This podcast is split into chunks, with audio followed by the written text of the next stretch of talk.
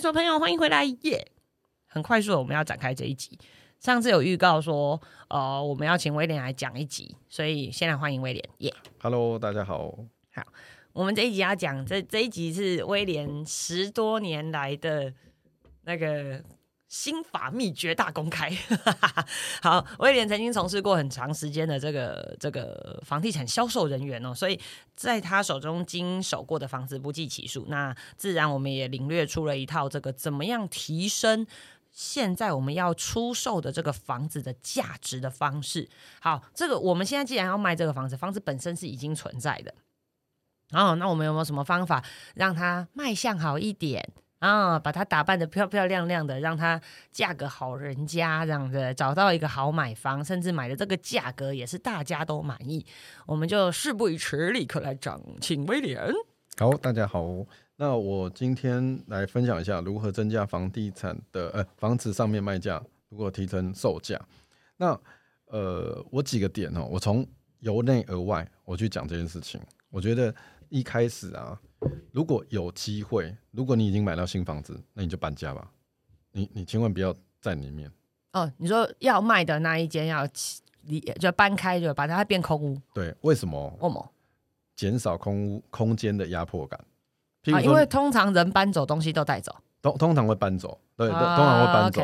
那那整间空荡荡的有比较好卖，这样是吗？哎、那又是另外一回事，那另外一回事。所以我觉得那个 deco 是很重要的。嗯，就是所以首先人先离开就对了。首先人先离开，OK，先把杂物先拿开，啊哦，断舍离先断完之后，你的空间感会出来。不然人家进来，譬如说你的房子是三十平，嗯，一进来人家会觉得，嗯，这个有就连走道都没有。怎么只有二十平？然后你进到人家房间的时候，哎、不好意思，那个这个这个是我阿嬷的啊，她还在睡觉啊，所以哎哎、好像又不能进去，不能看啊啊，不好意思，这个是我那个孩子啊，他现在是在远距，所以现在不能进去看。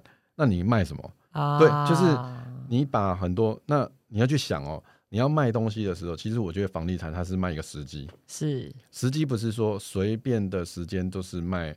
我我我们讲到这个主题的时候，其实不是说呃二十年、三十年、五年的时间，你的房价用这一招完全都涨，至少会在你这个期间里面卖的比较好。哦，我懂意思，就反正你都已经决定要卖了呗，那我们首先用这个有有什么这这叫什么临阵磨枪、抱佛脚的方式，怎么样在这个最后九局下半决定要出售了，打出胜利的一集？好，首先威廉讲的第一个就是。呃，原本如果是你原本住的这个地方，那我们就先搬家吧，啊，把要卖的这个空间清理出来，不一定家具要搬空，可是至少生活上的杂物就不要那个还挂着你昨天穿的衣服啊，对不对？然后碗吃完的碗盘还没收啊，垃圾还没倒啊，这样这其实状态是不不不具有卖相的。好，所以首先我们知道第一条就是我们人要先搬走，再来好，搬走完，其实那个空间压迫感就减少了嘛，对不对？嗯，好看起来就大间了。所以我们就要去思考，有些时候你就要开始知道说，有些大型的家具，嗯是不是要拆掉？不，就就是搬搬到楼下去，请环保局去清掉，大清。嗯那有些时候就觉得说，哎，好像以前流行超级无敌大的沙发，超级无敌大的木木椅，哦嗯，对，那个可能现在目前不符时宜。那你要不要这个时间清掉？也可以，在这个嗯时间点。好，就是你很久很久的，就是二十年左右的那种家具，我觉得都可以清掉。好，那清完之后，你的空间会出来。再来就是一定要把你的采光通风给做好，采光通嗯通风、这个关键哦。呃，有可能你以前堆的东西，譬如说，假设原本你跟隔壁离很近，所以你通常会不会去开那个窗户？所以呢，通常会把那个什么窗户又拿什么衣橱又什么把它挡起来，结果你就把那个房间给挡起来。虽然有窗户，可是其实是采光也看起来暗暗的，或者是东西就是有点杂乱。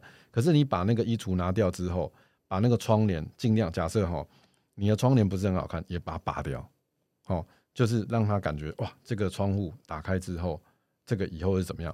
可是打打开之后，你有可能是啊，隔壁可能就很离很近，那没关系，因为他看房子嘛，看房子越了解，嗯那是下一任屋主的事就对了，但是你很让他知道说，啊哦，后面就有这个，他可以跟设计师，或者是以后他自己自己只有做一个漂亮的窗帘是他的事情。可是我们早期的窗帘都是很厚的，不透光，遮光效果超好的，对。可是现在流行的话是有点薄通纱透感，纱，哎，对，进来的时候那种感觉，所以其实采光通风是好的，所以你尽量把你可以家里的有关窗跟门的空间，如果当然那个带看的过程当中的防重，它是很细心的。通常我我以前的习惯是，我都会在半个小时前到，然后先把所有的窗户先打开，然后先把所有的马桶全部冲完一次，嗯然后把水龙头先放水，放个大概三分钟。嗯哦，那个水不是浪费水，其实因为水路如果它太久没用的时没有动候，会有味里面有味道会在里面啊然后其实如果有冷气，我们通常会把冷气也先打开，对至少让来看屋的人有个舒爽的的对。的的状态。那你你啊，对，刚才有讲到那个冷气，冷气通常搬到新家或者是什么，通常不会拿走了。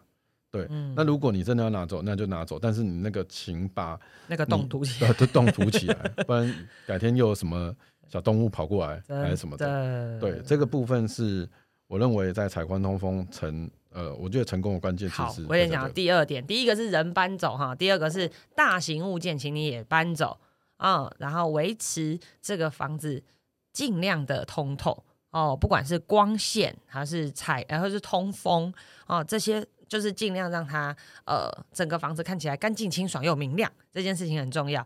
那你过去可能因为不管是风水啦啊、噪音啦，或者是个人开心啦。你做的这些遮光的啦，啊，那个风水的啦，什么衣柜啦，能够拆的就先把它拆掉。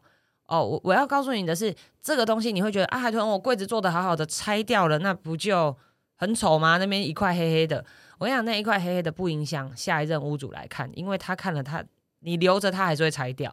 可是你把，你先帮他拆掉，这反而让房子看起来更大间。那反正他进来，他自己会再重新有他的想法。还有那个坏掉的窗帘，请不要舍不得，好吗？各位亲爱的妈妈啊、就把它拆了吧啊、因为下一任屋主也不会留下来哦。那你就先把它拆干净，让这房子看起来干干净净、清清爽爽。其实呃，在定价上面会更容易一点啊。所以威廉已经提醒了我们很多点哦。第一点是人要搬走啊，大型物件要搬走，再来就是让房子整个是干净清爽又明亮的。好，那他刚刚有讲到一个，这带看的小 people，我我觉得这是跟跟屋主可以分享，也可以跟所有中间同仁分享，就是哎你在知道有人要来看房子，提前哦，就把灯打开啊、冷气打开，然后水路跑一跑，啊、水龙头放一点水，马桶冲一冲，让整个房子的气味跟光线都是舒呃温度也都是舒适的哦，其实这样子也帮助这个人家来看房子的时候更喜欢这个房子。好，再来。第三招，我觉得就可以用一个叫做小花费大收益的概念。嗯为，什么？刚才有有讲到一个粉，就是油漆有没有？嗯特别是把柜子对啊，拆掉了就有一块颜色不一样啊，特别黑或特别白。呃，我之前有做一个部分，就是说用呃，有可能未来的屋主买家，嗯嗯。他不一定会喜欢你的装潢，有可能全打掉，是啊。所，以你也不用用到太好的是。油漆，就是哦很强的，可是至少是无毒啊或者什么的可以做，嗯，嗯。但你都用呃百合白或者是白色的去重新粉刷一遍。稍微粉刷一下。假设你今天真的是事情没有这么多，你你假设你今天做了一件事情，嗯。我今天夯不啷当所有叫油漆工去做这件事情，嗯整间嗯。大概啦，我大概花两万好了。嗯，但是你可以创造，你你有没有办法把你这个房价多两万？有一平多两万吗？呃不是，就是 就是总价多两万。哦，可以啊。对这个概念，我我我常常会做这件事情，就是说我今天花了这个两万去做这件事情，它会不会加速卖掉，或者是它会不在在同竞争，我！一平多两万，那立刻做啊！等对什么？呃或许也是有机会，但是不是我那种不是我们的节目不是在台做这件事情，但是你你听我们这样讲，你你你试想，会不会增加，这个价值会不会上去？好，所以威廉提醒这个屋主哦，我们可以花一点点小钱当投资哦，让这个房子看起来更干净。那如果你自己没有时间做，其实也是可以委托给人家做。那但是我我其实碰过，我碰过一个一任屋主很可爱，他们真的就粉刷哦，他们就是所有东西搬完之后，他是带着他的小朋友粉刷。为什么？因为他的那个房子被他小朋友画的墙壁都是各种蜡笔或什么的，所以他们其实进行了一个很棒的仪式。他们真的就是帮房子粉刷，但是他教小朋友一起说我们要跟房子说拜拜了哦，所以我们要把它变得干干净净的。他是带着他的小孩一起来进行这个家庭活动哦，是一个仪式。他们共同的把这个房子整理的干干净净的，然后再把这房子拿出来卖。那对小朋友而言，其实这也是他跟他的。过去的小时候做的一些事情，他的童年正式的说一次告别。那其实，呃，我觉得这点很有意义啊。在在我我自己家长这个角度来看，我觉得是很有意义的。他们全家一起进行这件事情，那我我觉得这样其实也是一种很很特别的回忆。嗯，再来就是，其实这这一项里面还有一个，就是花小钱嘛，大收益的概念，就是如果你有可假设你是公寓或华夏旧房子，嗯，请把你的灯。那个要死不死的灯全部换掉，哎，你说自己加哦，加自己加自己加就好。假假设你家有几个灯泡，就觉得说，因为这个东西很妙，你在家里久了，你会觉得那个灯啊坏掉了啊，就不管它。对你已经习惯那个灯就是要咔咔咔咔两次它才会亮。对，那请把这件事情，其实因为一个灯泡 LED 或者什么的，大概一百多，也也也有比较便宜有灯泡的。是。那你就是让每个空间的感觉，其实是因为你不知道你的买家什么时候会来看嘛？对，他有可能晚上来看，有时候可能不是我们这人在的时候啊。对，那假设你今天打开的时候，它一直闪，一直闪，一直闪，啊，那马德里一直打不开，打不开，打不开，那他会不会觉得，哎呦，这个房子会不会有什么？就是你第一次进到那个房子的时候，大家的那种感受度，其实突然你在讲什么话的时候，突然又闪了一下，你会觉得，哎呀，好，我就会。我我我我就会停止再继续看这个感觉。哎，威廉提醒了我这一点。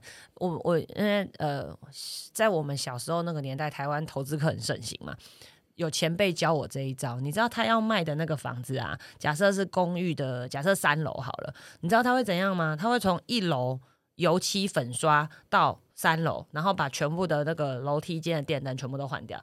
然后我就问他说：“你干嘛帮邻居做这些事情？”他说：“我才不是帮邻居做的。我告诉你，这样子要看房子的人从进来那一刻他就觉得舒爽，他看这房子就加分，所以他不认为那是他帮邻居做，他觉得他还是还是帮他自己能够提高房价的一个一个方式。就是他就会直接整栋的那个楼梯间都清洁，然后换灯，甚至有的还油漆粉刷。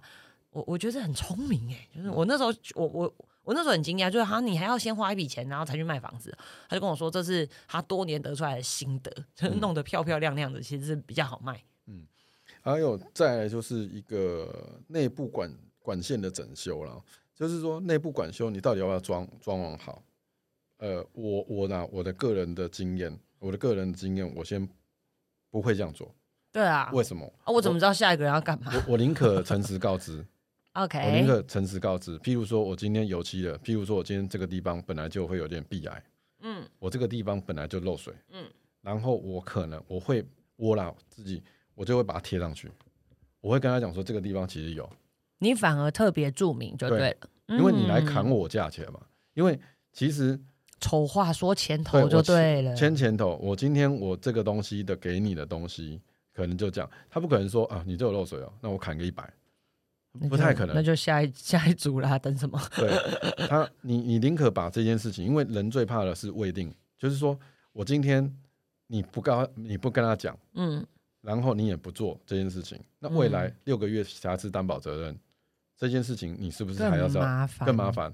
然而且人是对一个东西是可怕的。假设你今天要买了这个房子，你不知道这个漏水，嗯，可是你搬进去了，它开始漏水，你觉得被骗了？你就啊，你都被骗了。但是呢，你住在里面的人，他就会觉得会不会还有其他地方？对，疑神疑鬼。对，但是你今天把他的东西先跟他讲说，这个地方可能这个地方我确定是有壁癌，但是他没有漏水。是，但是这个部分如果你真的需要的话，那我可以请中介的中介或者是谁来去做这个漏水保护啊，或者是什么，请他来做。做完之后，他一定会有保护的期限嘛，嗯嗯嗯，那就嗯解决了这件事情。那哦假设中间又起，负责。对去做这件事情，那坦荡荡你也卖的比较不会有说哦卖完了会不会又半年再倒打一把这样？对，会其实是真的有点麻烦，所以我觉得检测的证明，呃，你曾经有做过的，呃，无辐射的部分，还有无海沙污，或者是等等等，你有做这些事情以前，嗯，哎、你就可以拿出来，或者是你以前所以我觉得威廉提到一个很重要的，就是诚实告知啊。嗯哦，诚实告知我们在住在这个房子使用的这些期间内，我们自己发现到这房子有哪部分的问题，其实在销售的时候第一时间主动的来告知，其实对于买方而言反而。坦荡荡啊，嗯就是哎、好，你都已经告诉我了，我都知道了。那这这件事情在在，其实不用担心价格，呃呃，我我我我认为说，当然这个东西可能对价格会有一定程度的影响，但是至少那是大家都已知的状态，它不会有就是所谓未爆弹或者是未知的这种恐惧，或者是之后衍生出来相关的一些法律责任或者是纠纷哦。那其实呃，诚实告知这件事情，大家都知道了，就知道怎么样去解决跟预防，其实是好的。所以诚实告知这件事情，在屋主而言，其实是非常重要的，也帮自己省下卖房子之后的麻烦事啊。还有最后几个，我我最后两个东西，我觉得可以补充给大家，但是大家听一下，你可以再跟专业人士讲，或者是你可以再跟杯主留言这一部分。嗯。一个是老屋的补灯的平数，譬如说你的房子是在六十几年次的，啊，嗯。譬如说跟我年纪差不多，就是以前的，嗯那你就可以去，以前你看到的时候，有可能你的建物测量图出来的时候，可能会你的阳台是凹进去的，嗯是没有的，可是你明明其实是有的。嗯，好，那你就可以去建管处申请这个，呃，你可以先调查，补登记就对，了补登记，就是譬如说，嗯原本你的房子是二十六平而已，嗯可是你哎、你看到这个部分竣工图的部分就是没有阳台这个两平，然后你可以去补灯。那有很多人会觉得说，哎、哦，反正我使用这样就是这样子，可是有可能，这是有可能，有可能你以后在都市更新跟围绕都更的时候，哎、我说假设有人跟你那个建商很有佛性，他说一瓶换一瓶的时候。哇，你就差两瓶了。其实就差两瓶了。假假设你今天里面没有，我跟你讲，当房价一瓶七八十万，你立立刻会回去补灯好吗？对，哦、这这部分可以提醒大家，其实不是说我们站在哪一个角度，我觉得这个部分可以去去思考。那不见得是说你二十几年以上的房子、三十几年的房子你就有，搞不好前面一手的人早就已经补灯了，也你早就补灯好了。对那只是说你觉得你家那一块已经缺少的时候，嗯当然是，可是你不能把你们家加盖的部分当做补灯，哦，那个不行的。被检举啊，。对，被检举，那只是你叫监管出来来看到，哎、有没有爆拆？对，好，这个部分讲一下。那再来就是，哎，等一下我先问，普通人怎么会知道自己家有没有少一平？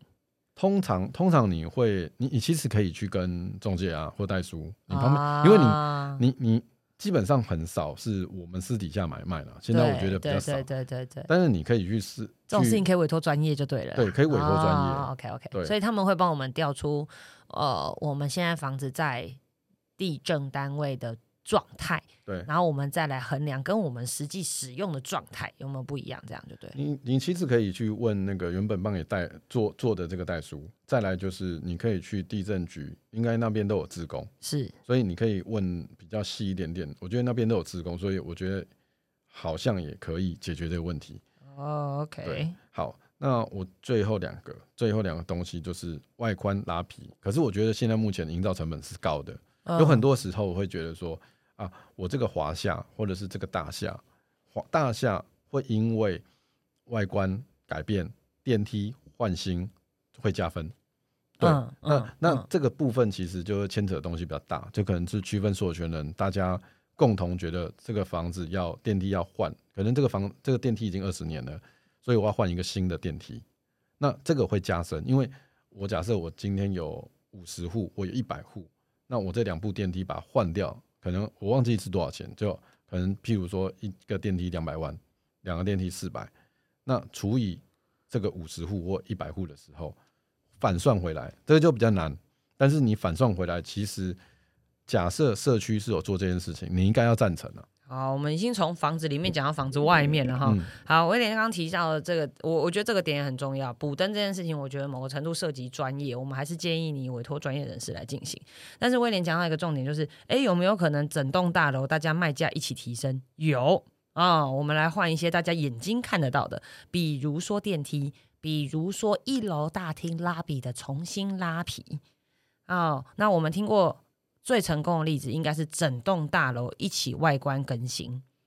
哦，因为其实呃前几年有这个台北好好看的专案哦，那就是台北市政府这边就有鼓励辅导着很多老旧的建筑物，可能也因为经历了多场的地震跟风灾，它的外墙都有点脱落或皲裂这样，所以呃有很多大楼是没有拆掉重建，但是它整栋外观拉皮重新做，哎，做起来不一样哦，漂漂亮亮的，你再也没有看到那些冷气一个一个挂在那边这样。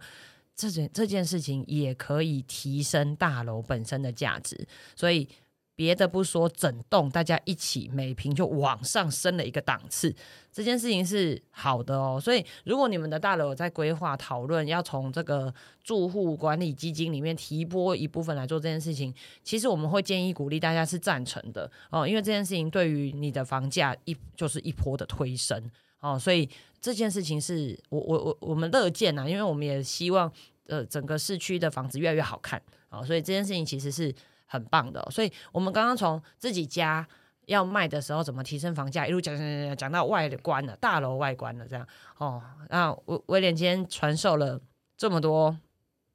有的没有的这么多的心法，那不知道大家有没有什么样的案例或者什么样的心得想要跟我们分享，我们非常乐意听到你的回应。那你的每一次回应都会是我们在前进的动力。那所以请大家不要吝啬，也不要害羞哈。跟威廉跟海豚聊一聊，你听过我们的 podcast 之后，你有什么样的想法跟心得？我们更欢迎你有问题来问我们，不要害羞，然后也不要怕你的问题。就是听起来好像不怎么样哦，我们都会很认真的看待，那我们也会尽我们所能的回答你。那专业的部分，我们也会帮你聘请到呃专业的人士来给你解答。那我希望大家不要害羞。那喜欢我们的 podcast，或者你觉得这一集很重要，很适合你某个想要卖房子的朋友，也欢迎你分享给他。那记得给我们订阅、按爱心。好，那今天诶，我们好，我不要告诉大家下一集我要录什么。好，我会。好了，那我们今天到这边，好，别除了大家，拜拜。拜拜。